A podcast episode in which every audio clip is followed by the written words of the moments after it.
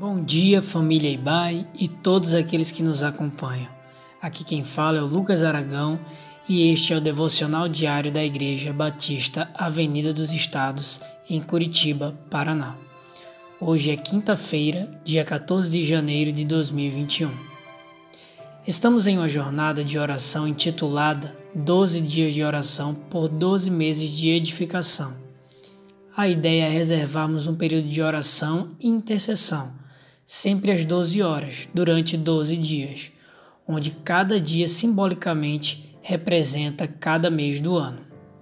O nosso tema hoje é Edificados em nossas famílias, e a nossa leitura bíblica está em Neemias capítulo 4, no versículo 14, que diz: Fiz uma rápida inspeção e imediatamente disse aos nobres, aos oficiais e ao restante do povo: não tenham medo deles.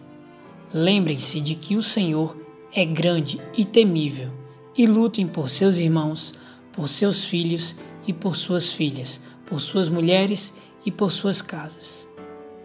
Esse texto que acabamos de ler registra uma convocação de Neemias, quando estava na condição de governador de Jerusalém.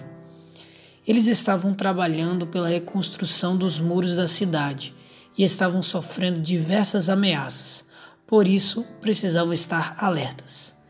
Neemias então convoca a todos para permanecerem firmes na tarefa, dando como motivo o bem-estar de suas famílias. Lutem por suas famílias, ele disse. No verso 10, diz que as pessoas lideradas por Neemias declararam que por elas mesmas não iriam conseguir. Estamos em um momento também precisamos lutar. Às vezes parece nos faltar força diante de, da insistência da adversidade. Mas resistir pela família é um ato nobre. Por muitas vezes enfrentamos batalhas que, ao lembrar da família, é que temos força para continuar. No final do capítulo 4, sabe-se que com muito esforço o povo avançou no processo de reconstrução do muro. Como verdadeiros seguidores de Cristo, somos convidados a sair da zona de conforto.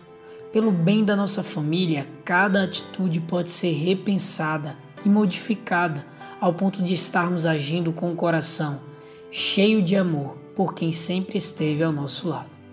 Lembre-se que fortalecer a nossa linhagem é um exercício de pensar no outro. Um pensamento egoísta irá nos distanciar da edificação das nossas famílias. E se há algum bem que desejamos fazer ao mundo, com certeza devemos começar pelo nosso lar. Que neste dia possamos refletir o quanto é possível melhorar na edificação das nossas famílias.